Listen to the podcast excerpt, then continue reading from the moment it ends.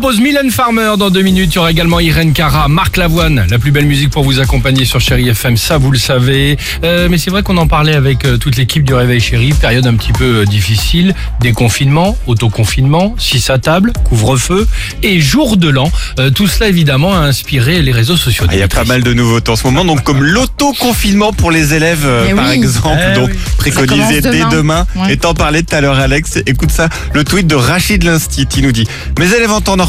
Mais dis donc, c'est qui Macron Et mes élèves ce matin? Le Premier ministre Jean Castex a annoncé ce mardi que nous n'étions pas obligés de venir au collège jeudi et vendredi, conformément aux mesures préconisées par le Conseil scientifique. C'est fou comme il s'occupe de tout ça, comme ça Ouais, les ouais, intéresse. Mais d'un coup, d'un coup, ça devient très concernant. c'est Ouais. vrai. Ouais. Très au courant. Alors le vrai sujet quand même, euh, en règle Le générale, nouvel an et évidemment pas de levée donc du couvre-feu. Ah oui, Pour certains c'est la catastrophe. On a Chroniconoclasse qui nous écrit Vous vous rendez compte qu'en annulant le nouvel an on va rester en 2020 C'est vraiment ça que vous voulez? Non, pitié. Tout mais pas ça. Mathieu Coville, lui, il va s'adapter plutôt. On est tous d'accord qu'on change d'année à 17h pour 2021. Ouais, c'est vrai. Ouais, le Ouais, décompte improbable, il va clair. faire jour. Coup de gueule pour Ludivine. Vraiment inconscient les gens qui vont faire le nouvel an malgré le couvre-feu. Enfin, je dis ça parce que j'ai encore rien de prévu, évidemment. Sinon, limité, vous avez raison. hein. et puis on a Niki, elle a tellement raison.